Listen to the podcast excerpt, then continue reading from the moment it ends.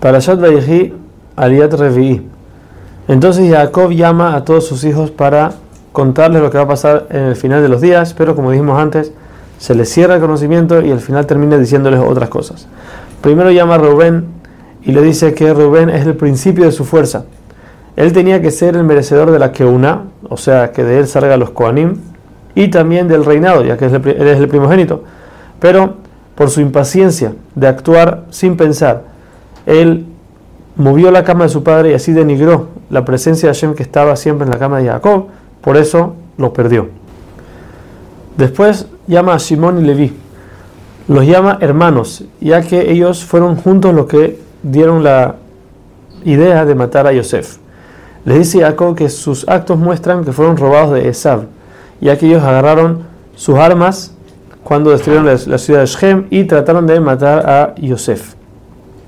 También Jacob pide que su nombre no sea recordado en los pecados de ellos, porque en el futuro de la tribu de Shimon va a salir Zimri, que va a pecar con una mujer no judía, y en la ascendencia no sale el nombre de Jacob.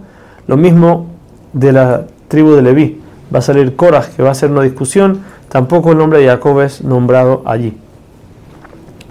Por último les dice que él lo va a esparcir, esparcir por todo Israel, no van a vivir en un solo lugar. Por eso dice que de Simón salían mucha gente que no tenía sustento y tenía que ir por todas ciudades buscando su, dinero. También había profesores que eran de la tribu de Simón, salían muchos profesores que ellos tenían que ir a otras ciudades a enseñar. A Leví le pasó lo mismo, solamente con un poco más de honor. Leví tenía que buscar el maaser, ir a los graneros a buscar el maaser, y como no tenía parte en la tierra, entonces Leví estuvo obligado a vivir en diferentes lugares, las ciudades que cada tribu les daba a los Levim, entonces estuvieron obligados a separarse. Aún que Jacob se enfada con Shimón y Leví, pero no se enfada con ellos mismos, sino con su enojo. Después viene Yehudá. Una vez que Yehudá ve, que a los primeros tres hermanos los regañaron, se empezó a echar para atrás pensando que lo iban a regañar, a regañar a él también por lo que hizo con Tamar. Pero Jacob lo llama, les da palabras de le dice, tú no te preocupes, tú no eres como ellos. Primero le dice cómo de su descendencia va a salir David Amelech, que tanto en el momento en que era general de guerra de Shaul, todavía no era rey, y en el momento en que fue rey, todo ese momento él siempre va a tener a sus enemigos debajo de su mano. Le dice que Jacob, Jacob en, verdad, sospechaba de él que, él quiso matar a Yosef, pero en el momento en que Yehudá fue el que dijo, ¿para qué vamos a matarlo? Y lo quiso, lo quiso separar, lo quiso meter al pozo, él salió de esa sospecha. También con Tamar, aun que él hizo algo que no era propio, puede ser, pero en el momento en que él aceptó la culpa, entonces él se levantó fuerte y siguió adelante. El mérito de todas estas cosas va a ser que Yehudá tenga en su tierra mucha prosperidad y seguridad, la gente va a vivir tranquila. De le dice también que desde el momento en que David Amelech tome el reinado, de ahí no se separará de Yehudá, de la tribu de Yehudá, hasta después, aún después en el exilio. Todavía en el exilio en Babel, la, gente que los líderes eran todavía de la tribu de Yehudá, y cuando venga Pronto el Mashiach también será de Yehudá y él recibirá el reinado. Le profetiza también que la tierra de Yehudá va a ser muy abundante del vino, tanto así que la gente va a poder lavar su ropa con este.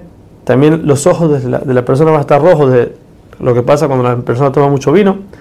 Y también dice que los dientes se van a emblanquecer de la cantidad de leche que va a haber porque va a haber muy buen pasto para el rebaño y así va a tener mucha prosperidad. Le dice el Zebulún que él siempre va a estar en los barcos saliendo y entrando haciendo negocios. A Isahar le dice que es como un burro robusto, es fuerte y él acepta el yugo de la Torah sobre él. Así como Isahar dice que ve que la tierra es fructífera, que, toda, que tiene función, entonces él se sienta a estudiar y enseñar Torah a todo Israel. Así también le dice que él es fuerte porque Isahar estaba cerca del límite entre Israel y la frontera entre otros países, entonces Isahar tiene que ser fuerte para poder pelear contra ellos y tener la frontera segura.